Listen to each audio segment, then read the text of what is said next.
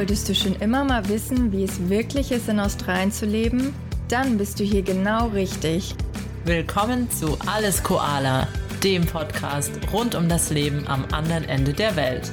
Wir freuen uns, dass du mit dabei bist. Hallo Bibi. Hi Linda. Na, sag mal, was hast du Schönes am Wochenende gemacht und zu berichten? Ach ja, ähm, ich war für ein verlängertes Wochenende in Sydney. Und ja, Linda, da sind mir wieder so ein paar Unterschiede aufgefallen zu Melbourne.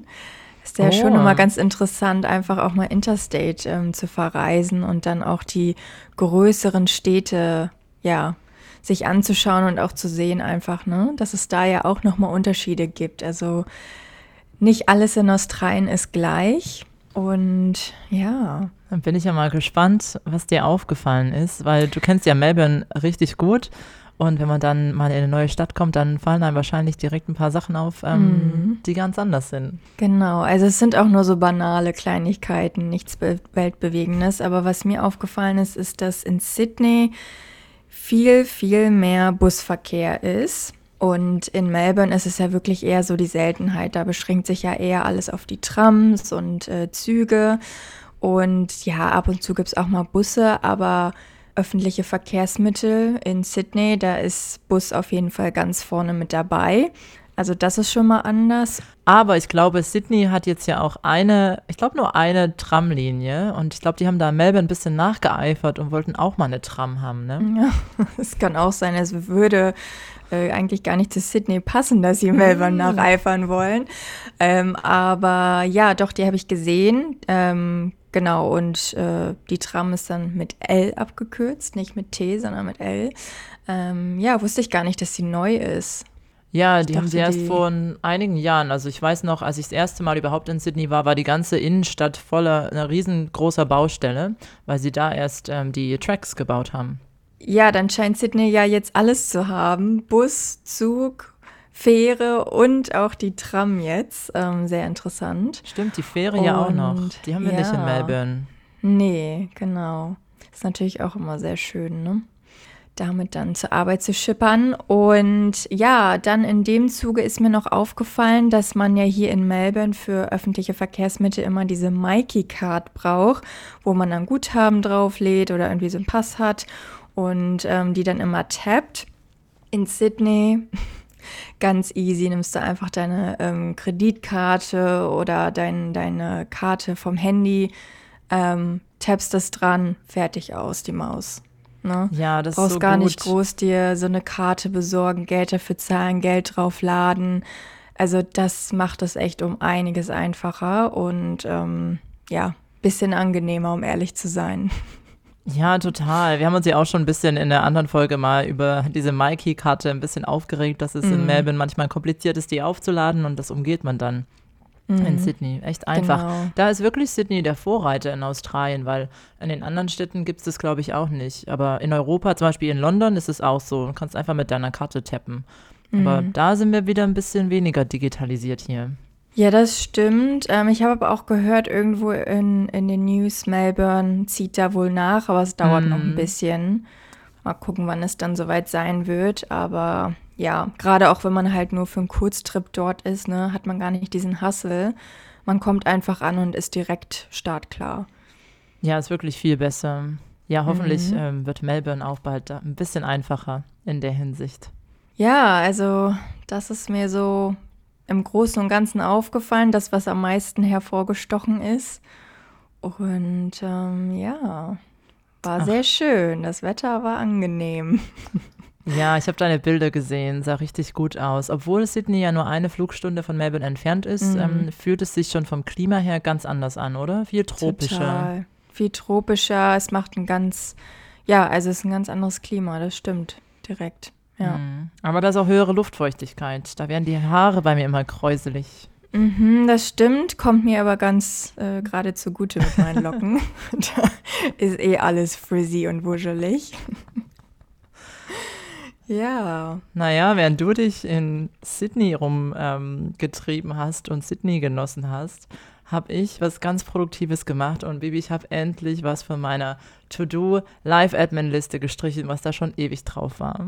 Was denn? Ich habe mir endlich eine private Krankenversicherung in Australien geholt. Yay, endlich. Oh, oh das Mann, ist so ey. eine Erleichterung, oder? Ja, total. Und ähm, ich habe dir auch ein bisschen während des Prozesses davon erzählt. Also ich habe das Gefühl, bis man erstmal das verstanden hat, was es für Anbieter gibt, was es für unterschiedliche Tarife gibt. Das ist ja ein komplett neues System. Und das hat schon echt eine Weile gedauert. Und es war sowas, was man so richtig schön vor sich her schieben kann. Mhm. Habe ich auch eine Weile gemacht. Aber jetzt endlich habe ich es abgeschlossen und es fühlt sich, ja, es ist eine große Erleichterung und ein Tick auf meiner To-Do-Liste. Oh, sehr gut, das ist so eine Erleichterung. Und also bei mir, ich habe auch eine mir letztes Jahr, glaube ich, oder vor anderthalb Jahren geholt und ja, man bekommt oder holt sich die ganzen Informationen ein, lässt sich beraten und so weiter. Aber am Ende des Tages, irgendwann muss man auch einfach eine Entscheidung treffen, oder? Wie war es mm. bei mhm. dir, wo du da einfach so dachtest, so, ne? Ja, ich dachte, ich kann jetzt auch nicht noch Einfach bei fünf anderen Anbietern ähm, alles nachlesen. Und ja. ich war dann ähm, auch super lang am Telefon. Also die Berater waren auch ja sehr nett und haben sich da so voll lange Zeit genommen. Und ich habe tausend Fragen gestellt.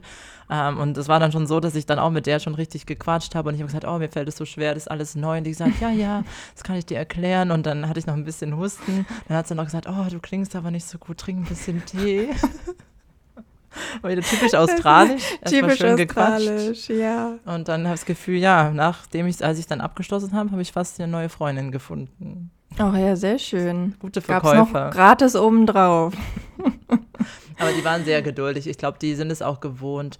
Dass, hier gibt es ja einige auch Ausländer, die dann neu in das System reinkommen, also wie wir jetzt in dem Fall, und dass man da viele Fragen hat. Also das sind die wahrscheinlich schon gewohnt. Ja, wo, ja, also ich habe keine Ahnung. Das ist jetzt auch so wirklich ähm, über einen Kamm geschert, was wahrscheinlich nicht so richtig ist.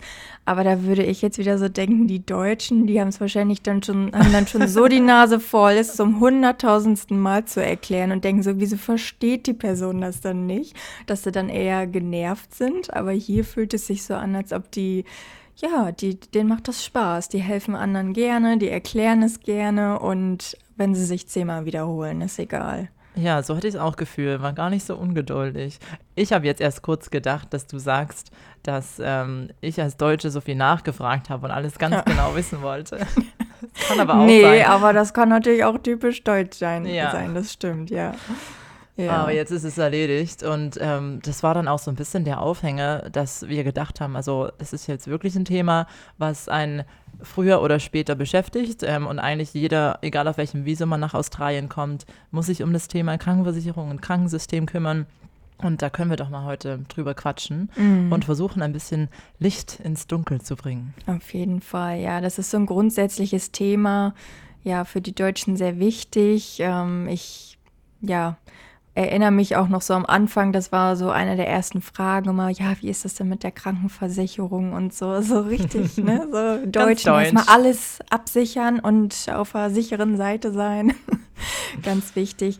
Nein, na klar, im, im Falle, dass was passiert, ist es natürlich auch wichtig und Genau, wie du gerade sagtest, wir bringen einfach mal ein bisschen Licht ins Dunkle. Wir hoffen auf jeden Fall, dass die Folge nicht zu umfangreich wird und zu lange dauert, ähm, weil es da doch wirklich so einige Punkte gibt, die, die wir schon erwähnen sollten. Ne? Ja, und ich glaube auch hier ist es nochmal wichtig, dass wir ganz am Anfang direkt sagen, alle Angaben ohne Gewähr. Ja, und genau. Dass ihr natürlich wir sind wirklich, keine Experten. Wirklich ähm, genau selbst nachschauen müsst, ähm, was auf euren Fall zutrifft und sehr, sehr viel hängt auch von der ähm, Visa-Situation ab. Genau. Ja, Linda, vielleicht fangen wir bei dir einfach mal an. Äh, und zwar, du hattest ja bis vor kurzem noch eine Auslandskrankenversicherung hier, ne? Und ähm, warst jetzt noch nicht auf dem australischen Kranken- oder im Krankensystem.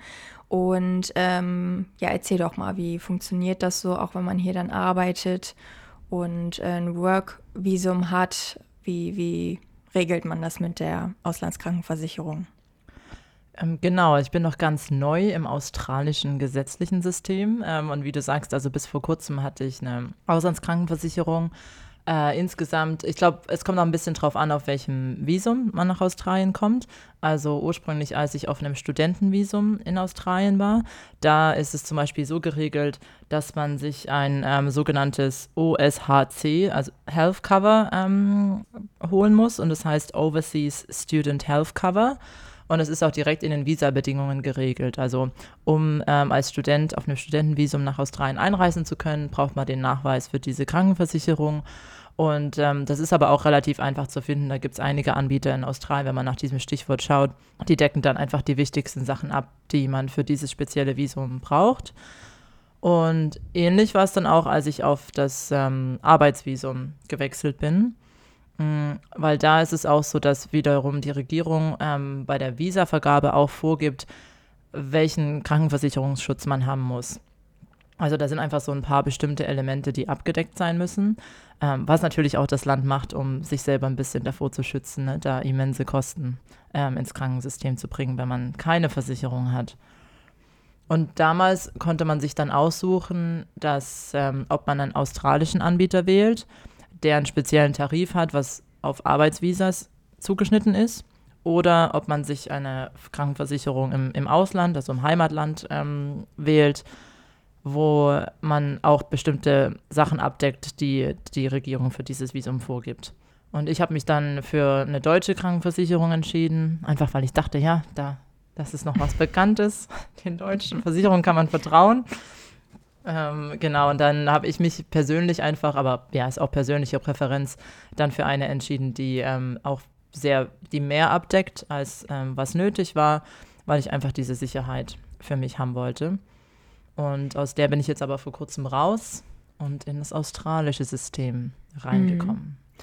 Und also ist das jetzt so eine ganz klassische Auslandskrankenversicherung oder ist das nochmal eine andere Art? Ähm, ja, gute Frage. Also man kann dann kann nicht so eine Versicherung nehmen, die man sich jetzt einfach für eine Reise abschließt. Ähm, ich glaube, bei diesen klassischen ähm, Versicherungen, die man jetzt ähm, abschließt, wenn man mal ähm, einen Monat nach Australien reist, ist auch die Aufenthaltsdauer begrenzt, sondern es sind schon spezielle Auslandskrankenversicherungen, ähm, die auch deutsche Versicherer anbieten, die dafür ausgelegt sind, dass du im Ausland wirklich deinen Wohnsitz hast und lebst. Mhm, okay.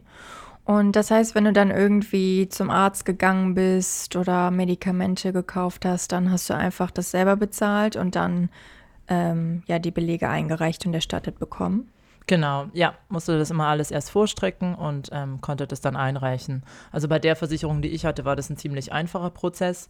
Und wie gesagt, meine habe ich habe mich für eine entschieden, die ähm, mehr abdeckt und deswegen auch ein bisschen teurer war. Aber ähm, es hätte auch mit ähm, weniger Versicherungsschutz ausgereicht, aber dann hätte man eben auch nicht ähm, so viel zurückerstattet bekommen. Hm, okay, ja. gut. Und jetzt so rückblickend, äh, wenn du nochmal darüber nachdenkst, hast du dann noch irgendwelche Tipps oder irgendwie, wo du sagst, okay, da sollte man vielleicht nochmal besonders ähm, genauer hinschauen, wenn man sich entscheidet? Ja, also ich glaube, dieses ganze, beim ganzen Versicherungsthema ne, ist ja schon sehr individuell. Mhm. Wie risikobereit ist man? Ähm, auch was hat man für eine Vorgeschichte? Also ist man jetzt jemand, der tendenziell auch mal zum Arzt geht? Ähm, oder ist man jemand, der einfach wirklich nur im allerschlimmsten Fall zum Arzt geht? Ich, da gibt es ja schon auch unterschiedliche Herangehensweisen.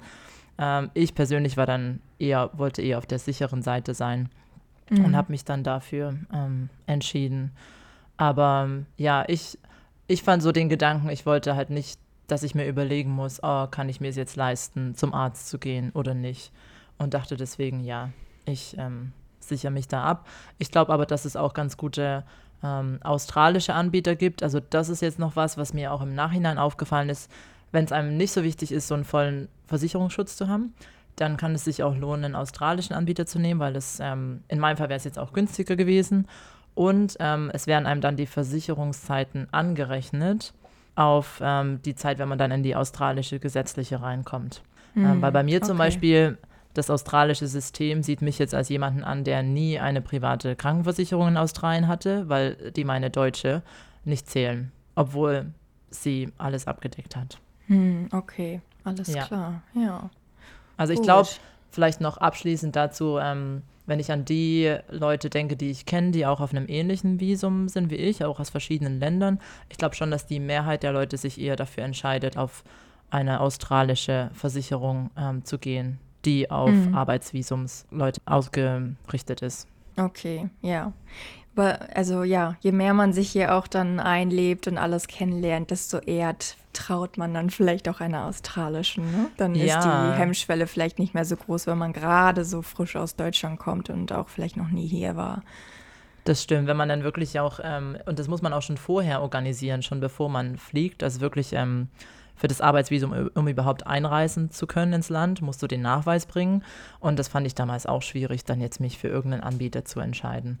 Ähm, aber ja, da kann man wirklich dann auch, wenn man diesen Weg gehen will, einfach ähm, ja, mal ähm, im Internet nachschauen. Und ähm, selbst wenn man da einen von den Top 5 Anbietern in Australien nimmt, da kann man auch nicht viel falsch machen, würde ich jetzt mhm. denken.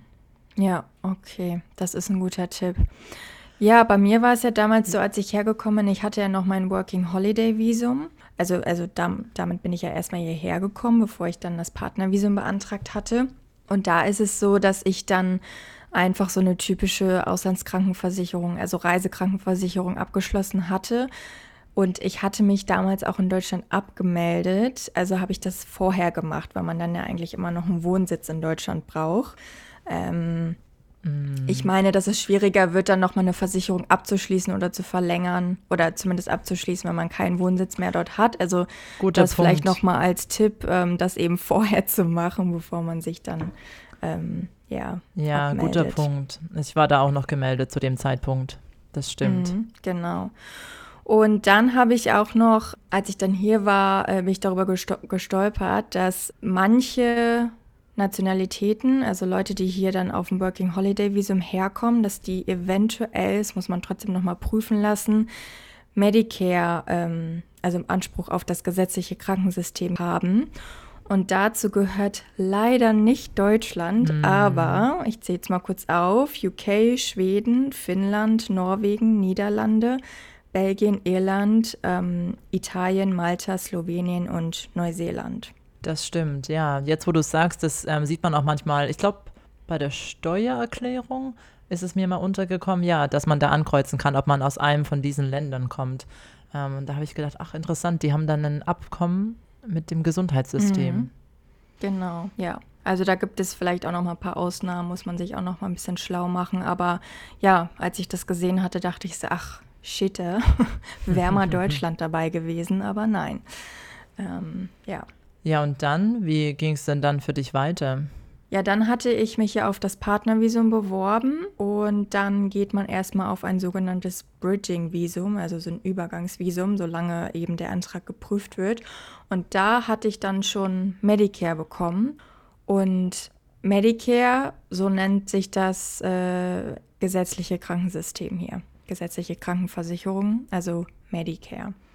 Ich finde, das ist ein wichtiger Punkt, den du ansprichst, weil ich glaube, das ist etwas, was vielen ähm, am Anfang nicht bewusst ist, dass man schon ähm, Medicare bekommen kann, also in die gesetzliche Krankenversicherung in Australien rein darf, wenn man sich auf ein Permanent Residence Visum bewirbt. Nicht erst, wenn man es genehmigt bekommt. Mhm, ähm, weil genau. das war bei mir auch so. Und ich habe das auch nur auf dem Schirm gehabt, weil mir das ähm, ja jemand von meinen Freunden erzählt hatte das war gar nicht so offensichtlich für mich in dem mhm. Prozess. Also man muss sich dann schon auch aktiv darauf bewerben oder eben mhm. das beantragen, ne? Genau. Und ich hatte dann erstmal so eine, also steht dann auch drauf, dass es eine temporäre Karte ist. Die hat dann auch noch mal eine andere Farbe als dann die permanente Medicare-Karte. Also da sieht man auch dann noch mal den Unterschied. Aber ähm, so von äh, was eben abgedeckt ist und wie man versichert ist, das ist eigentlich genau identisch. Also nicht eigentlich, es ist genau identisch, als wenn man hier dann eben vollständig und permanent im Krankensystem drin ist. Das stimmt. Ich glaube, ein äh, Punkt, der mir jetzt noch gerade dazu einfällt, ist das Thema Kosten. Ähm, also wie viel überhaupt es einem kostet, in Medicare in der gesetzlichen Krankenversicherung ähm, zu sein. Und da kann man prinzipiell sagen, ähm, wir haben ja auch schon mal in unserer Lebenshaltungskoste, Bibi, von der ganzen Weile, als wir die mhm. aufgenommen haben, haben wir schon mal gesagt, dass man in Australien prinzipiell mehr Netto vom Brutto hat, also weniger Abgaben auf sein Bruttogehalt zahlen muss. Und einer der Gründe ist, dass man weniger Abgaben für die Krankenversicherung zahlt als im Vergleich in Deutschland. Ähm, und zwar sind es in Australien für ähm, die meisten Einkommen ähm, 2% äh, vom ähm, äh, von dem, wie nennt man das, zu besteuernden Einkommen.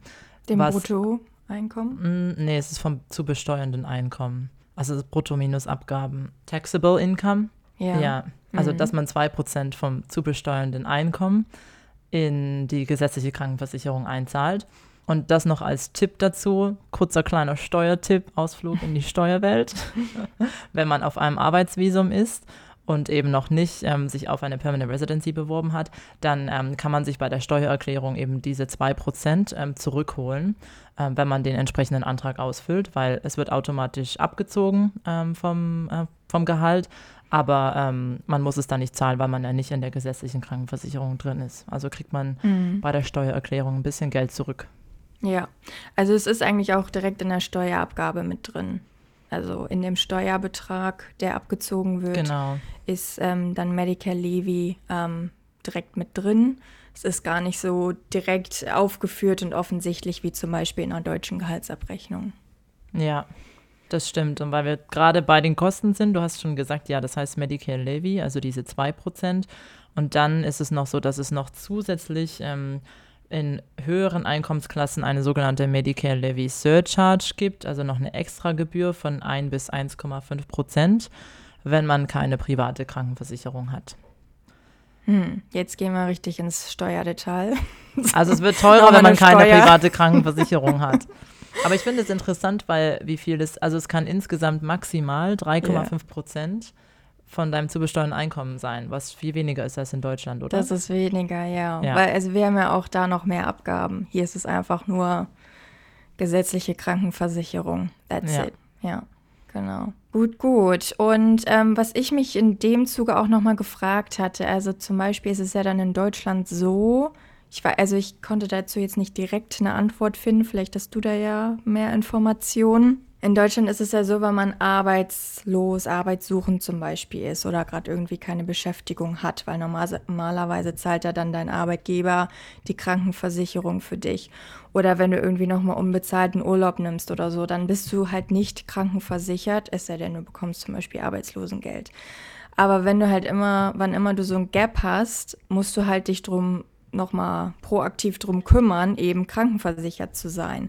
Ich glaube, das ist hier nicht der Fall. Ich glaube, hier hat einfach jeder ähm, australische Staatsbürger und auch die meisten Permanent Residencies, ne, also die mit einer permanenten Aufenthaltsgenehmigung, die sind einfach durch Medicare abgesichert. Ja, so habe ich das auch ähm, verstanden, weil ich habe noch gelesen und ich glaube, das ist damit einbegriffen, dass wenn man aus irgendwelchen Gründen unter einem bestimmten ähm, ähm, Einkommen liegt, dass man dann weniger oder gar keine Medicare-Gebühr zahlen muss und aber trotzdem im Versicherungsschutz drin ist. Genau, das ist automatisch. Ja. Genau. Und das nennt sich dann Healthcare. Das ist dann nochmal, da bekommt man eine andere Karte und dann ist, glaube ich, auch Public Transport und so nochmal günstiger. Man zahlt beim Arzt weniger und man bekommt auch äh, mehr Zuschüsse dann von der gesetzlichen Krankenversicherung. Genau, das ist dann auch Stimmt. nochmal unterteilt und abgedeckt. Ja. Und der Unterschied zu Deutschland ist dann ja auch, dass es hier, das kann man vielleicht auch nochmal ganz klar sagen, das fällt mir jetzt erst nochmal so richtig auf, dass hier Medicare einfach ähm, der eine Anbieter ist, was einfach die eine gesetzliche Krankenversicherung ist und man nicht wie in Mm. Deutschland verschiedene Versicherer hat, wo man sich für einen entscheiden muss. Das stimmt. Das stimmt, ja. Dass man drin, kriegt die Mhm. Karte, fertig. Fertig. Ja. Wieder so schön einfach und straightforward, oder? Ja, Aber aber, aber, was sind denn so die Aber ich muss noch dazu sagen, Bibi, weiß nicht, ob du schon mal mit Australien darüber gesprochen hast, aber auch wenn man so ein bisschen online liest, ähm, habe ich öfter gehört und jetzt auch gelesen, dass die Leute sagen, Australien hat eins der besten ähm, Krankenversicherungssysteme. Das Was sagen die sagst du dazu? Australier. Das Ja, sagen die über Australier. sich selbst? Würde ich aber mal ein bisschen anzweifeln. Ja, ne?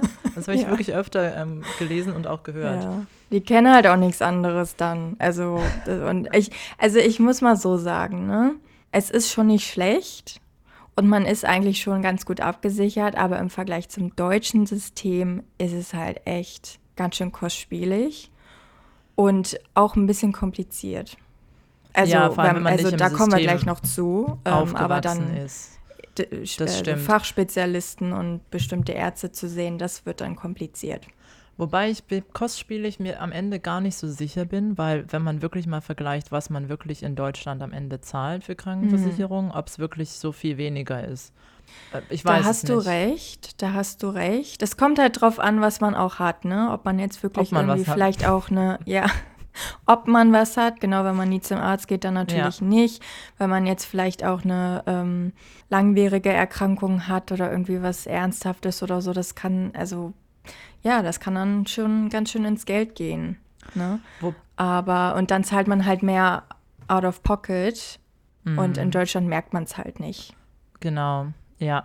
Also ich glaube, wenn jemand, wie du sagst, wenn jemand nie was hat und nie zum Arzt geht, dann ist es unterm Strich in Australien deutlich günstiger, weil man einfach weniger ähm, ja.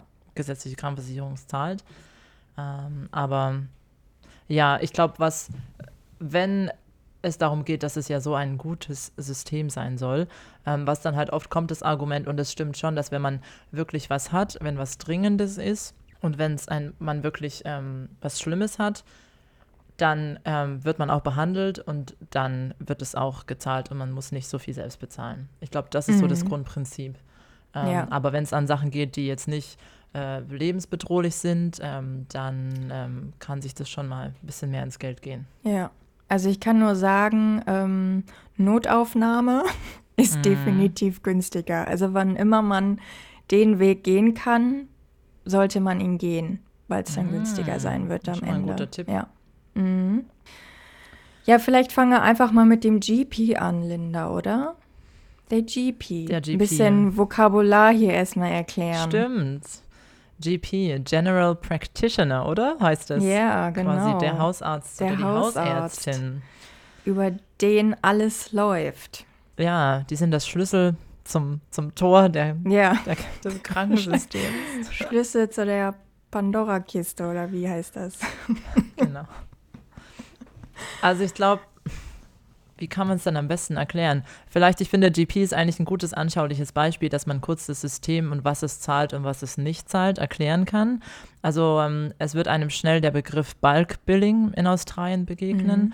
Und das bedeutet, dass ähm, wenn jemand ein Bulk Billing Hausarzt ist, dann ähm, bezahlt Medicare die komplette Gebühr für den Hausarztbesuch und man muss nichts zuzahlen. Klingt super.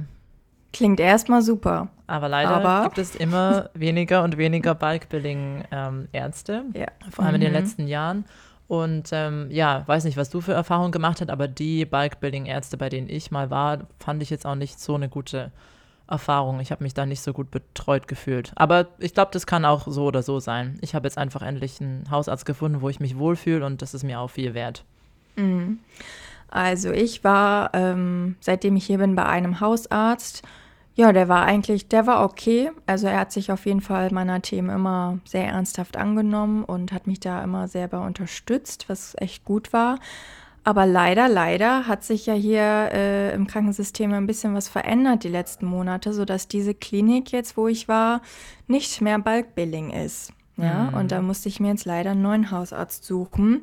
So, leider ist es auch so, ich habe einige Ärzte um mich herum, aber die sind alle nicht Bulk Billing. Ja, sind alles private Ärzte. Das heißt, ähm, die fallen schon mal weg und dadurch habe ich jetzt natürlich mehr Umstand. Also ich muss jetzt weit irgendwie wohin fahren, habe da jetzt auch eine neue Ärztin gefunden, die, also die finde ich richtig super. Aber genau, es wird immer schwieriger, Bulk-Billing-Ärzte zu finden und dann natürlich auch Termine zu bekommen, weil die natürlich dann auch äh, ja, schwer gefragt mhm. sind ne? und auch viel ausgebucht sind weil dann eben viele Leute dorthin möchten. Genau. Und ich glaube noch, was es noch ein bisschen veranschaulichen kann, ich habe mir mal ähm, noch rausgesucht, was ich bei meinem letzten GP-Besuch bezahlt habe. Ähm, ich musste das ja damals noch ähm, selbst bezahlen und dann hat es meine Krankenversicherung, habe ich zurückerstattet bekommen. Aber für 15 Minuten bei äh, meiner Hausärztin habe ich 110 Dollar bezahlt. Wow. Ähm, dass sie mich 15 Minuten anschaut. Wow, genau, und ich das glaube, ist schon teuer. Ja, ist schon viel, ne? Und ich glaube, dass ja. der ähm, ich weiß nicht genau, wie die Zahl ist für den äh, Medicare Rebate. Also man kann auch zu, die ist jetzt nicht Bulk Billing. Das heißt, wenn ich jetzt weiterhin dorthin gehen würde, bekommt man dann einfach nur den Medicare Rebates, wie sie das nennen, also einen Teil ähm, erstattet. Und ich glaube, der müsste vielleicht um die 70 Dollar oder so sein, würde ich mal schätzen. 70, 80. Ich, also, ich glaub, also es kommt auf den Betrag an. Ja, ja aber also, man müsste schon noch, genau, ich denke so mal, bestimmt 30, 40 Dollar ähm, selbst dazu zahlen. Ja, also es kommt, glaube ich, immer auf den Betrag an. Also das äh, genau wollte ich auch noch mal kurz erzählen, dass ich, bevor ich dann, also meine Praxis ist dann eben schon, war dann nicht mehr Bulk-Billing. Ich hatte dann aber noch gerade so eine Sache am Laufen und äh, war dann noch mal bei denen, musste dann auch für die ähm, Behandlung zahlen. Und ich hatte zum Beispiel eine, bei einem anderen Facharzt hatte ich eine Untersuchung, dann hatten die Ärztin in der Klinik ähm, das Ergebnis bekommen, wollte mir nur das Ergebnis mitteilen am Telefon. Es war ein Telefonat von drei Minuten, wo sie mir noch nicht mehr wirklich weitergeholfen hat, keine Ahnung hatte von irgendetwas, ja, mich irgendwie völlig un unwissend irgendwie dastehen lassen hat. Und da musste ich dann eben für diese drei Minuten Telefonat trotzdem den vollen Behandlungspreis zahlen von ungefähr 80, 89 Dollar und habe dann irgendwie, glaube ich, so um die 40, 50 Dollar vielleicht als Rebate wiederbekommen. Also das ist natürlich dann schon wirklich problematisch, wenn man dann kurz nochmal irgendwie Ergebnis mitgeteilt bekommen muss und dann am Telefon und dann hat man vielleicht gerade nicht alle Fragen parat oder denkt später nochmal drüber nach und kann dann sich aber nicht mehr mit dem Arzt dazu austauschen. Und dann hast du halt einfach mal die 90 Dollar bezahlt, ne? Mehr oder weniger. Also ja, deswegen Genau, dann kommt es scheinbar da auch wieder drauf an, weil ich hatte auch mal ein ähm, Telefonat, wo wir meine Bluttestergebnisse besprochen haben und dann meinte sie zu mir, ach, das rechnet sich gleich über Medicare ab, da muss ich nichts nochmal bezahlen. Oh, das ist aber nett. Ja, ja ich habe auch davor schon 110 Dollar bezahlt für ja. 15 Minuten. Ja, okay. Also da merkt man dann jetzt schon, wenn es, also so in manchen Konstellationen und Situationen wird es dann ein bisschen kostspielig. Ähm, aber generell eigentlich, wenn man Bulk-Billing ähm, hat, dann äh, ist das jetzt nicht so dramatisch. Genau, genau, das war jetzt das Thema Hausarzt. Ähm, aber was genau. ist denn, genau. wenn man zu einem Spezialisten gehen will? Ja. Oder man muss? Braucht, ja, man braucht erstmal ähm, eine Überweisung, kennt man ja auch aus Deutschland, vom mhm. Hausarzt. Also es läuft alles über den Hausarzt, egal ob, also bis auf Zahnarzt, Frauenarzt, ähm, was gibt es noch für Spezialisten? Also ähm, Neurologe, vielleicht Hautarzt, genau, alles läuft ähm, über den GP. Die Überweisungen sind meistens ein, also sind ein Jahr gültig. Das heißt, ähm, ja, man kann dann vielleicht auch das ein bisschen so in einem Abwasch machen, dass man die schon mal parat hat. Ne? Mhm. Ähm, aber dazu muss ich jetzt auch sagen, an die Frauen da draußen. Also ich persönlich kenne es ja aus Deutschland so, Frauenarztbesuch einmal im Jahr zur Vorsorge. Genau. Ne? Wie sich das gehört. Nicht. Genau, gibt es hier nicht. Da muss man sich selber drum kümmern und die Überweisung, also da ist es dann so, dass die Fachärzte auch nicht mehr über Bulkbilling laufen. Das heißt, jede Überweisung und bei einem Facharzt äh, die Behandlung, das kostet dich etwas. Und das ist nicht gerade wenig, das sind meistens so ab 230 Dollar minus dann noch Rebate. Aber ja, Finde ja. ich schon ganz schön happig. Also gerade jetzt vielleicht ja. nochmal, um ein so, ein so ein Zahlenbeispiel zu haben. Also ich glaube, ähm, ähm, ich hatte hier ein Appointment, was, ähm, ja, es war auch ein Spezialist, auch mit Überweisung, hat 450 Dollar gekostet, aber das war auch sehr teuer. Es war im, ähm, im Krankenhaus bei einem Spezialisten. Und also 450 Dollar kosten und von Medicare habe ich 240 zurückbekommen. Aber das heißt, man muss immer noch hm. 210 Dollar zahlen dafür, dass man 20 bis 30 Minuten einen Arzt sehen kann. Und ähm, ja, und ein anderes Mal, ich habe mir so aufgeschrieben, war 160 Dollar hat es gekostet und von Medicare bekommt man 69 zurück. Also ja. Die haben jetzt, glaube ich, den Rebate noch ein bisschen angehoben. Mhm. Also jetzt zum Beispiel bei, ich hatte in der Behandlung irgendwie 230 Dollar und dann waren es jetzt fast schon, ich glaube, über 90 Dollar habe ich zurückbekommen. Also es haben sie ein bisschen angehoben, was ganz gut ist. Aber es ist trotzdem weniger als die ähm, Hälfte. Ja, ja. Also mhm. das ist schon echt schwierig. Und gerade wenn man vielleicht auch so eine Krankheit oder irgendwie Symptome ähm, hat, die, wo man wirklich auch viel zu verschiedenen Ärzten muss und das erstmal untersuchen lassen muss und den, der ganzen Sache erstmal auf den Grund gehen muss. Mhm. Boah, ne, Linda, ich hatte das ja. Ja. Und ich habe, ja, da schlackern mir die Ohren, wenn ich die Rechnung angucke. Das äh, summiert mm. sich dann ganz schön auf. Ja. Das geht wirklich ins Geld und das ist dann schon irgendwie schade, was wir halt aus Deutschland nicht so kennen, dass man sich dann am Ende manchmal wirklich fragt, so, ja, okay, jetzt gehe ich zum Arzt, aber ähm, also es ist so viel Geld, äh, ist es jetzt wirklich nötig? Und mhm. Gesundheit, also genau. also finde ich persönlich, ähm, sollte ja keine Frage des Geldes oder ob ich mir diesen Monat das leisten kann sein. Genau, ja. Also genau, unter dem Aspekt ist es dann das australische Krankensystem halt nicht so optimal, weil ja, du doch immer noch direkt Dinge, also Behandlungen selber zahlen musst und das nicht alles wie in Deutschland abgedeckt ist und du eigentlich gar nichts davon mitbekommst. Es sei denn, du musst vielleicht für Medikamente oder sowas bezahlen. Hm. Weil du gerade ähm, sagst Medikamente, weißt, ich mhm. weiß gar nicht so genau, wie das hier ist. Ähm, wenn man Medikamente vom Hausarzt oder von einem Spezialist verschrieben bekommt, kriegt man da auch einen Zuschuss von Medicare? Also ich hatte etwas gelesen, dass es da auch so ein System gibt hm. äh, im, im äh, Medicare-System, dass für bestimmte Medikamente oder vielleicht auch Medikamente, die extrem teuer sind, dass man da auch mhm. finanzielle Unterstützung beantragen kann. Aber wie genau das abläuft, weiß ich auch nicht. Da kommen wir aber gleich ja auch noch zu. Es gibt ja auch noch eine private Zusatzkrankenversicherung. Darüber kann man aber auch einige Medikamente ähm, abrechnen, also auch das Geld wiederbekommen. Ja, die Krankenversicherung, mhm. die ich jetzt endlich abgeschlossen habe. Genau, ja. Aber nochmal kurz, bevor wir dazu oh, kommen. Ähm, nochmal zurück. Auch Zahnarzt ähm, hatte Stimmt. ich auch immer regelmäßige Vorsorge, also Untersuchungen, hm. ne, ob, ob alles in Ordnung ist oder Zahnreinigung. Gut, das zahlt man auch selber nochmal in Deutschland. Aber ja, ähm, ist hier halt im Medicare-System gar nichts drüber abgedeckt. Da kommt dann ja. die private Krankenversicherung auch ins Spiel. Und ähm, was ich auch noch am Anfang wichtig fand und äh, ja erstmal gar nicht wusste, man braucht hier nochmal separat eine Ambulance Cover. Also wenn man jetzt irgendwie mit dem Krankenwagen abgeholt werden muss, dann braucht man dafür auch eine Versicherung. Die ist nicht teuer, das sind wirklich kleine Beträge, aber man muss sich nochmal dafür registrieren und das manuell, sage ich mal, beantragen. Aber hast du also das jetzt noch separat zu deiner anderen Versicherung gemacht? Nee, aber das, das, das hatte ich das hatte ich, ähm, bevor ich die private Krankenversicherung hatte, mm. hatte ich das. Ja. Genau. Ah, ja, gut. Weil darüber ist es ja da meistens abgedeckt, aber wenn man die nicht hat, dann braucht man das nochmal separat. Und ähm, zum Beispiel, das nennt sich dann Ambulance Cover, da gibt es auch verschiedene mm. Anbieter, muss man sich auch wieder schlau machen, welche nimmt man. Und genau. Und dazu noch ein Hinweis, das ist aber auch in unterschiedlichen States ähm, anders mm, geregelt. Ja, das ich glaub, stimmt. Zum Beispiel glaub, in Queensland ist es anders. Ist, und, ähm, in Queensland braucht man es nicht, da ist es genau. umsonst für jeden. Ja, genau. Stimmt, mhm. so rum war es. Also da stimmt, auch nochmal ja. gucken. Australien ist nicht gleich Australien. Wäre nee, zu einfach.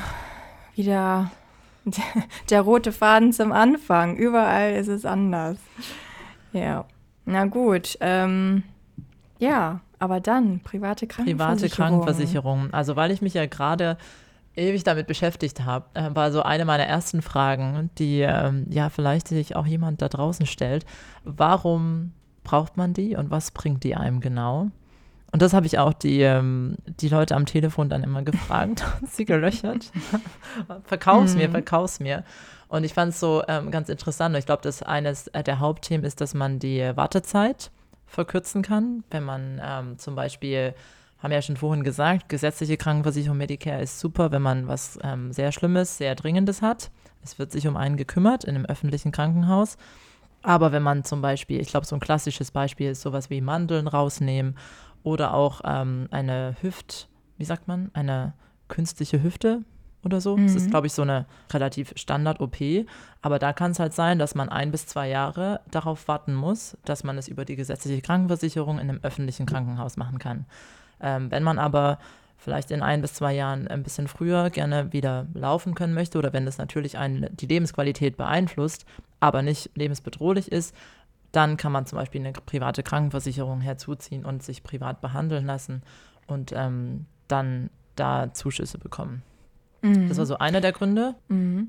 Also da kann man ja auch grundsätzlich nochmal unterteilen Hospital Cover und nochmal Extras. Das Stimmt. ist immer getrennt voneinander, ne? Stimmt, guter Punkt. Ja. Ähm, können wir gleich nochmal erklären, was das ist. Also Hospital kann man sich ja vielleicht denken, ne? Also Krankenhaus, äh, Leistungen, Behandlungen, OPs. Ähm, und da wählt man dann eben auch aus verschiedenen Kategorien aus, je nachdem, wie viel man ausgeben möchte mhm. im Monat nochmal ähm, ja, muss man sich dann einmal schlau machen, was abgedeckt ist und dann dementsprechend entscheiden.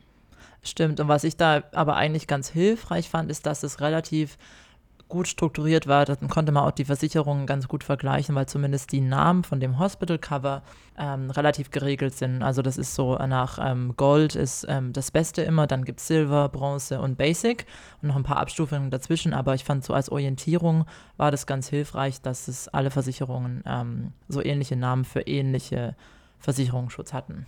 Mhm, genau, ja. Ja, und ein anderer Grund ja auch noch, ähm, sich für eine private Krankenversicherung zu entscheiden, ist ja, ähm, also nennt sich LHC, also Lifetime Health Cover.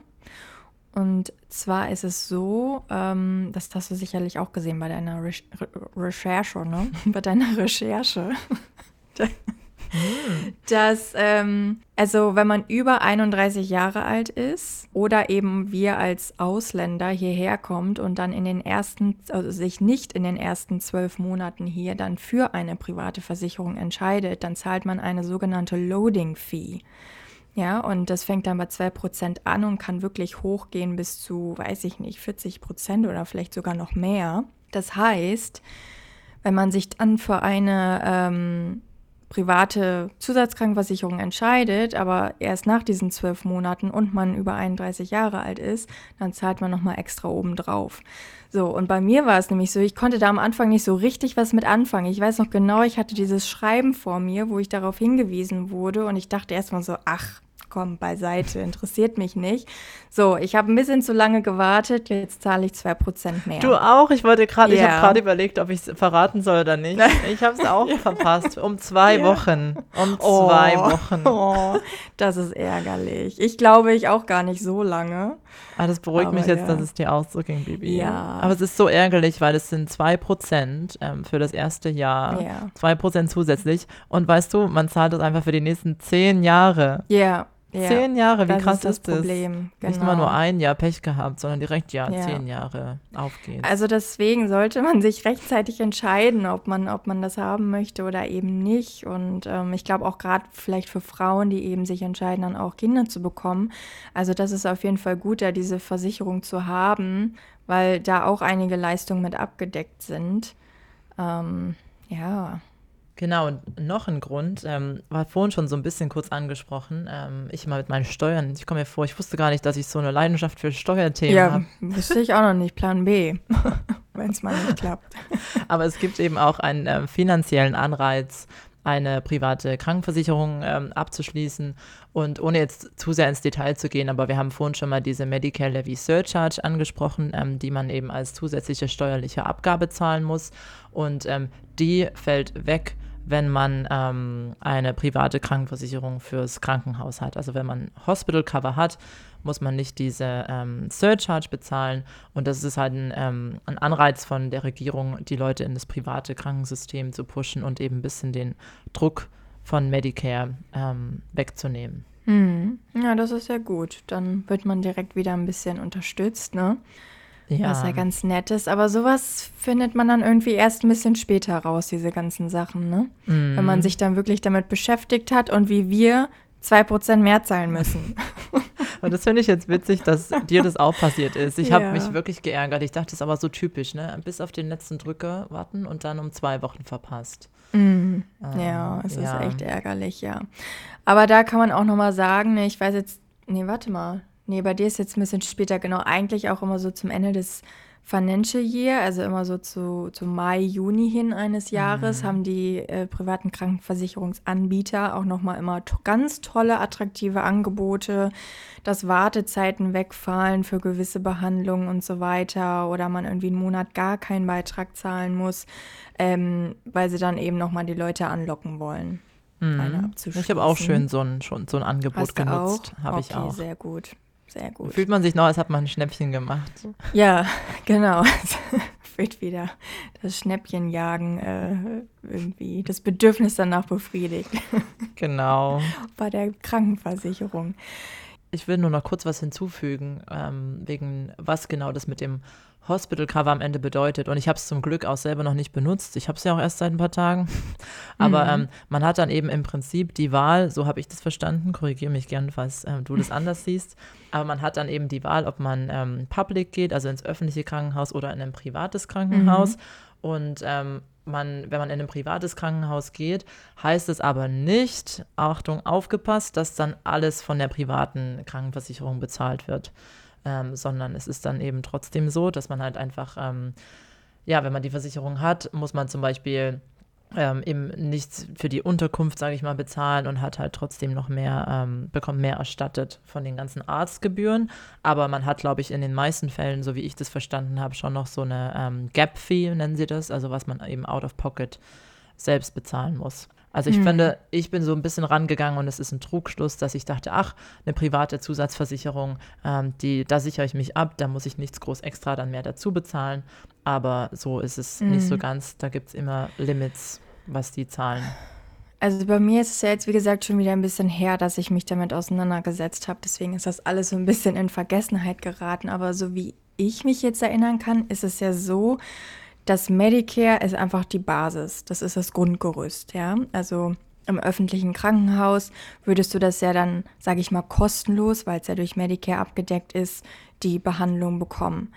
So, und die private Zusatzkrankenversicherung ist eigentlich eher so ein Add-on. Also, dass nochmal du bessere Leistung bekommst, dass du zum Beispiel irgendwie, weiß ich nicht, eine Einzelzimmer bekommen kannst oder dass du eben in ein privates Krankenhaus gehen kannst, dass du dir auch für bestimmte OPs vielleicht ähm, den Arzt auch aussuchen kannst. So habe hm. ich das verstanden. Und alles, was eben dann durch die private Versicherung nicht abgedeckt ist, fällt dann wieder auf Medicare zurück. Genau, aber es ist trotzdem yeah. nicht so, dass ähm, wenn du in ein privates Krankenhaus gehst und dich da operieren lässt und da deine Hüfte zum Beispiel dir austauschen lässt, weil du nicht zwei Jahre warten willst, ist es nicht so, dass es dann alles gratis ist, sondern hm. das gibt dann trotzdem ähm, wieder Limits und man muss dann trotzdem noch ähm, okay, in, häufig gut. noch was zu bezahlen. Also dann ähm, für diejenigen, für die es relevant ist, informiert euch da nochmal genau, wie es abläuft. Aber hoffentlich kommen wir sowieso alle nicht in die Situation. Ne? Genau. Und wie gesagt, ja. wenn was Dringendes und Lebenswichtiges ist, kann man ins öffentliche Krankenhaus gehen und muss dann auch nicht jahrelang warten, bis man drankommt. Genau, ja. Und auch nochmal so als Tipp, wir haben es ja gerade irgendwie auch schon so ein bisschen angerissen, wenn man halt eben diese Loading-Fee umgehen möchte, kann man sich auch einfach erstmal nur Hospital-Cover holen, mhm. Basic, Minimum, damit das einfach schon mal wegfällt, man etwas hat. Und wenn man dann möchte, kann man jederzeit nochmal ähm, äh, die Kategorie wechseln und nochmal aufstocken. Das stimmt. Also macht es nicht so wie wir und kümmert genau. euch rechtzeitig drum. Ja. So, jetzt zu den Extras. Okay, Weiß ich gar nicht, hast du auch die Extras genommen? Na klar, ich bin doch so ein Versicherungssicherheitstyp. Okay. du hast jede Versicherung, die man braucht, ne? Braucht in Anführungszeichen, ja. Ja, aber ist doch gut, ja. Genau, also beim Extras-Cover da war auch eigentlich so die erste Frage von diesen Beratern so, ja, was ähm, hat man denn so für Gewohnheiten? Also zum Beispiel geht man regelmäßig zum Zahnarzt, ähm, hat man vielleicht eine Brille oder Kontaktlinsen, geht man zur Physiotherapie ab und zu, weil das sind alles Sachen, die gar nicht von Medicare abgedeckt sind, ähm, wie du vorhin auch schon das Zahnarztbeispiel erwähnt hast. Und dann kann man sich halt ein Extras-Cover zusätzlich holen, da gibt es auch wieder verschiedene Tarife, ähm, sodass man da eben auch da meistens nicht den vollen Betrag, aber einen Anteil zurückerstattet bekommt. Genau. Also für mich ein Grund, ähm, Extra Cover auch zu nehmen, war die halbjährlichen Zahnarztuntersuchungen, mm. dass ich zum Zahnarzt gehen kann. Das ist mir eigentlich mit am wichtigsten. Ähm, genau, also da bekommt man je nach Versicherung dann eben ein oder zweimal im Jahr eine kostenlose Untersuchung. Und Zahnreinigung Dann sogar, wenn man Glück hat. Zahnreinigung auch, wobei die, glaube ich, jetzt nicht so umfangreich sind wie in mm. Deutschland. Die sind mehr so ein bisschen wischiwaschi. ähm, und genau, ich bin auch Brillenträgerin. Das heißt also, ich habe pro Kalenderjahr, läuft das immer, Kalenderjahr, ähm, habe ich 200 Dollar frei für ja, Kontaktlinsen, mm. Sonnenbrille, normale Brille, die ich mir einfach aussuchen kann. Genau, und dann eben, ja, braucht man Physio, ähm, Osteopathie, ähm, auch Massagen, muss man sich informieren, ob ähm, da, wo man hingeht zur Massage, ob die das eben auch äh, darüber abrechnen können. Genau.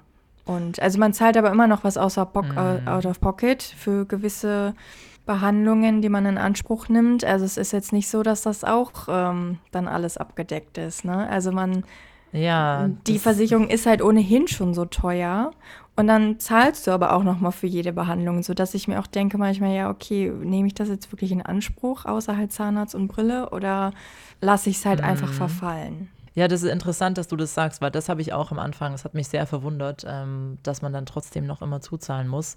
Und zum Beispiel auch bei ähm, Physiotherapie äh, kommt dann eben auch wieder auf die ähm, äh, Police an, die man dann hat. Aber viele von den Anbietern, die ich gesehen habe, zahlen dann so zwischen 60 und 70 Prozent, ähm, eben auch wieder bis zu einem bestimmten absoluten Limit. Also zum Beispiel 400 Dollar im Kalenderjahr, aber eben trotzdem nur 60 bis 70 Prozent der Behandlung.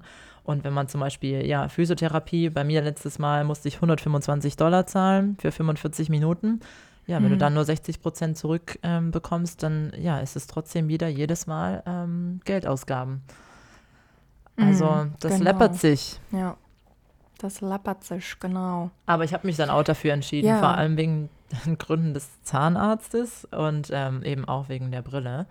Mm, mich hat es dann noch verwundert, dass dann wieder jede Versicherung hat dann bestimmte Ärzte, mit denen sie ähm, kooperieren. Und dann gibt es da zum Beispiel so eine Liste an ähm, bevorzugten Ärzten, bei den Zahnärzten zum Beispiel, wo du dann mehr ähm, Rabatt bekommst oder es mm. ganz gratis ist. Und dann muss ich jetzt auch leider meinen Zahnarzt ja. wechseln, weil oh, meiner nicht ja. auf der Liste ist. Ja, die nennen sich dann, glaube ich, auch Members Choice oder irgendwie mm. so. Und ja, genau. Das spielt dann auch immer noch eine Rolle, je nachdem, wo man wohnt dass man sich da auch nochmal umschaut, welche behandelnden oder welche Anbieter mhm. sind um mich herum. Genau. Ich komme mal wieder auf diese Loading Feed zurück, nicht mit Absicht, aber da auch nur noch Salz in die Wunde. da auch nur noch mal als Info. Die wird nur ähm, sage ich mal, abgedeckt, diese Fee, wenn du Hospital Cover hast. Du kannst nicht einfach Extras mm. Covered nehmen und dann würde die Fee theoretisch auch über die Zeit ansteigen. Also nur mit Hospital. Stimmt. Ja. Ganz wichtig. Holt euch Hospital so. Cover. Ja. Also je länger ich drüber rede, deswegen, ich wundere mich gar nicht, dass ich das so lange vor mir hergeschoben ja. habe.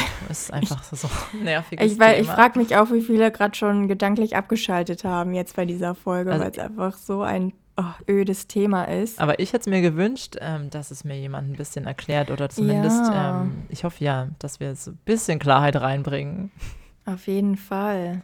Ja, und da ist es jetzt so, wie auch vorhin schon erwähnt, dass ähm, wenn man jetzt so eine private Zusatzkrankenversicherung hat, dass man dann eben kein extra Ambulance-Cover mehr braucht, also Krankentransport. Ne? Da muss man sich aber auch nochmal schlau machen, was genau abgedeckt ist, weil mit der privaten ist auch nicht immer alles Wichtige abgedeckt, da auch auf jeden Fall wie Linda ne, ganz viele Fragen stellen. Mhm. Genau, also das ist dann auch klärt. Dann kann man die andere wieder ähm, stoppen. Und ich glaube, das, jetzt wo du es auch gerade nochmal so sagst, ich glaube, das wäre wirklich auch so ein Tipp, ähm, was mir persönlich eben wirklich geholfen hat, sich die Zeit zu nehmen und da ähm, Telefontermin ähm, auszumachen. Also man kann entweder direkt anrufen oder man kann auch nach einem Rückruf ähm, fragen und dann ähm, einfach auch wirklich die auszuquetschen und alles zu fragen und da keine falsche Scheu zu haben. Mhm. Man muss ja trotzdem ein bisschen wissen, was man unterschreibt, auch wenn man sich nicht 40 Seiten Dokumente durchlesen will. Genau, also man kann das telefonisch machen oder wenn es einem lieber ist, kann man eben auch in die Filialen gehen. Ich glaube, die meisten Anbieter haben welche oder zumindest die großen, wo man dann eben vor Ort auch mit jemandem sprechen kann und sich das alles gemeinsam anschauen kann. Und eine Sache fällt mir gerade noch ein. Ähm, es kann sich auch lohnen, mit dem Arbeitgeber ähm, zu sprechen, ob es da bestimmte ähm, Corporate-Angebote gibt. Also oft haben ähm, Unternehmen eine Kooperation oder ein Abkommen mit einem bestimmten Krankenversicherungsanbieter und ähm, ja, bei mir persönlich hat es sich dann nicht gelohnt. Ich habe das dann verglichen, ähm, weil es sich für meinen Tarif einfach nicht angeboten hat. Aber da könnte man zum Beispiel auch noch ein bisschen sparen im Fall der Fälle. Hm, okay, ihr habt das, wir haben sowas hm. gar nicht. Nee. Habt ihr nicht? Nee, hatte ich vorher bei keinem Arbeitgeber, nee. Ja. Mhm. Bei uns gibt es, ähm, wir haben auch bei den verschiedenen Anbietern, die ich angerufen habe, die haben auch alle dieses Corporate Cover erwähnt und gefragt, ob das auf einen zutrifft. Also es scheint relativ üblich zu sein. Hm. Okay. Mhm. Aber Na, hat sich gut. nicht gelohnt bei mir. Ja. Ja, und wir können ja vielleicht noch mal kurz teilen, auch was wir zahlen, ähm, dass die Zuhörer da so einen kleinen Eindruck bekommen. Also es kommt, wie gesagt, immer darauf an, welche Kategorie man wählt, ob nur Hospital oder eben auch mit Extras.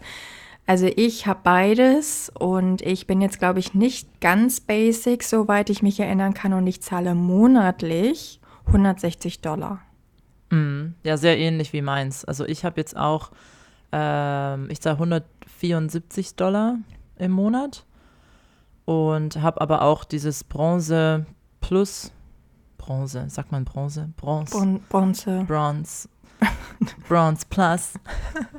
ähm, Hospital Cover und dann noch Extras dazu. Und ich habe aber die Extras so genommen, dass man 75 Prozent äh, bei den meisten Sachen zurückerstattet Mhm. bekommt. Deswegen ist es, glaube ich, Ja. ein bisschen teurer. Aber ich glaube, ich habe das auch ähnlich. Und Mm. ähm, ja, Hospital, glaube ich. Ich habe, glaube ich, habe auch Bronze. Ja, Ähm. und was auch noch den Preis ändert, ist, wie hoch die ähm, Selbstbeteiligung ähm, für die Krankenhausaufenthalte ist. Weil, Mm. ähm, ja, meine ist jetzt Ja. 750 Dollar und wenn man die geringer haben möchte, dann wird natürlich der Beitrag nochmal teurer. Mm, das stimmt, ja. Das heißt, das Ich muss man auch auch noch nicht- bezahlen. Wenn man ins ähm, Mm. Krankenhaus muss dann ähm, und sich für das private Weg entscheidet, dann zahlt man auch schon mal 750 nur dafür, dass man überhaupt das in Anspruch nehmen kann. Mm, das stimmt, genau. Ja, das gibt nochmal so einen groben Überblick, ne, Mm. womit man damit rechnen kann. Und ich glaube, nur Basic Hospital Cover ist schon auch mittlerweile bei um die 100, 110 Dollar. Oder no- Mm. 90 bis 110, würde ich mal so sagen, je nachdem, ob man vielleicht auch eine Loading-Fee hat oder nicht. Ja, Also es ist schon nicht ganz günstig nochmal on top, wie monatlich auch. Genau, aber auch da wieder am Ende, wegen diesem ganzen Thema, dass man ja wieder dann Steuern zurückbekommt, kann sich auch ähm, schon lohnen, ein Basic Mhm. Cover zu haben, auf Ja. jeden Fall. Genau. Okidoki, haben wir jetzt alles Ich glaube, jetzt haben wir alles. von den trockenen Themen hier. Also ihr seht Lass schon, das, das alles beste, erstmal ein bisschen sacken. beste Krankensystem der Welt. Ja, Oh je. Gut. Ähm, dann kommen wir mal zum spaßigen Teil, Linda. Spaßige Teil. Äh, Der Fun Fact heute. ja, schon ganz vergessen, dass es was Spaßiges noch geben kann. Nach dem ganzen Versicherungs- und Steuergespräch. Völlig deprimiert. Also der Fun Fact ähm, ist heute ein komplett anderes Thema, obwohl ich finde eine Überleitung. Ähm, der Fun Fact hat was damit zu tun, wie man vermeidet, krank zu werden, indem man warme Füße hat. Das ist jetzt sehr weit hergeholt. Was? Aber der Fun Fact ist, dass ähm, Ugg-Boots aus Australien kommen ursprünglich. Ja, das stimmt. Wusstest du Ja. das? Ja, na klar. Ich weiß es Weil aber erst seit ich hier nicht? lebe. Echt? Nee, ich glaube, das ist so allgemein bekannt, aber vielleicht auch nicht jedem. Echt? Vielleicht. Ja. Also mir war es nicht so bekannt. Und ich habe da nämlich ähm, mal nachgeschaut und es kommt ursprünglich, ähm, wurden die erfunden in Australien in den 60ern. Und ich fand es witziger, dass die ursprünglich für die Surfer gedacht waren. Dass wenn die Surfer Was? aus dem Wasser kommen, ähm, warme Füße haben. Und dass es in der Surfkultur in den 60ern und 70ern sehr beliebt war. Und ähm, ja, diese schönen hässlichen Schafwoll-Boots. Achso, okay, das ist natürlich Geschmackssache. Ähm, Ja. Aber ja, sind halt sehr warm. Und in Australien, die Australier ziehen die auch gerne als Hausschuhe an. Ja, das stimmt, ja. Na, das ist interessant zu wissen mit den Surfern, aber nochmal kurz, ich liebe deine Überleitung mit den nicht krank werden, warme Füße behalten. Ja, Ja, sehr schön, ja. kam mir gerade ist niedlich. spontan. Nee, aber das stimmt, es war, es war ja so ein mega Trend mal in Deutschland, Mhm. ne? Dann ist es aber in so eine Sache umgeschwenkt, dass, dass Nicht es mehr nicht so mehr so cool. fashionable war und eigentlich eher so ein bisschen schlechter angesehen war, ne? Aber hier, ja, auch in den Shoppingcentern und so, da gibt es immer in, in der Mitte da, gibt es immer Mhm. diese Stände, wo sie Ackboots verkaufen, schon ab Baby-Size fängt es schon an. Ähm, ja, doch, als, ja, Linda, als Hausschuhe bieten die sich auf jeden Fall an, weil Weil wir so wissen ja, kalt der ist. Winter ist so kalt und hier gibt es auch eher keine Fußbodenheizung. Von Nee. daher ist man damit auf jeden Fall gut aufgestellt. Aber es ist irgendwie, ich finde es schon irgendwie, ich finde es ist ein Fun Fact, weil ich habe in Deutschland zieht man die oder als man sie angezogen hat, eher draußen an im Winter und ähm, nicht jetzt als Ja. Hausschuhe. Und Mhm. hier, ähm, ja, schön die Hausschuhe, Ja. weil es einfach super kalt Du, wird. ich glaube, das sind vielleicht so die Birkis, die man halt in Mm. Deutschland als Hausschuhe trägt. Das sind hier die Ackboots. das stimmt, genau andersrum. Hast du welche? Ugg-Boots. Ja. Ich glaube, ich habe welche in Deutschland, Hm, aber nicht hier.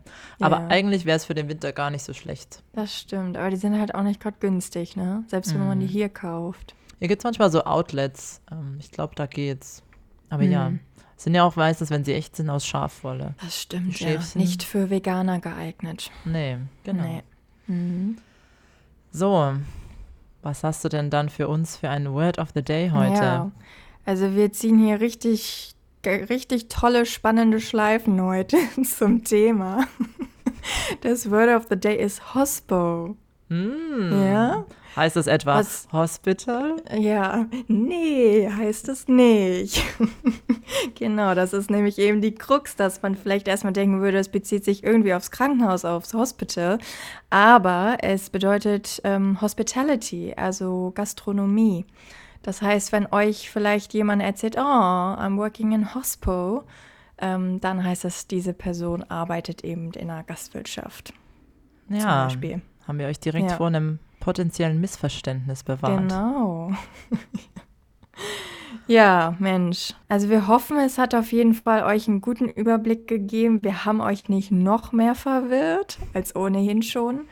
Aber vielleicht je nachdem, in welcher Situation ihr euch gerade befindet, wie so ein Working Holiday, Reise etc., könnt ihr dann einfach so das Relevante für euch rauspicken oder wenn es dann eben später nochmal relevant wird, hört einfach nochmal rein und dann macht es auch alles auf jeden Fall mehr Sinn, ähm, wenn man sich eben schon ein bisschen damit auch beschäftigt hat. Und man ist auch wirklich nicht alleine damit. Also ähm, ja, es gibt ja so viele Leute, die nach Australien ziehen, sich mit dem Thema auseinandersetzen äh, müssen. Deswegen immer Fragen stellen und ja, und immer sich rechtzeitig drum kümmern, ne? Das ist doch das große Takeaway. Genau. Zwölf Monate habt ihr Zeit. Mhm. Ab einem bestimmten Zeitpunkt. Na guti. So, jetzt brauche ich erstmal eine Pause nach diesem ganzen ähm, ausführlichen Gespräch. Ja, entspann dich ein bisschen, Linda. Komm, komm runter. Kein Stress. Ja, Vivi, ist jetzt alles klar? Nee, alles Koala.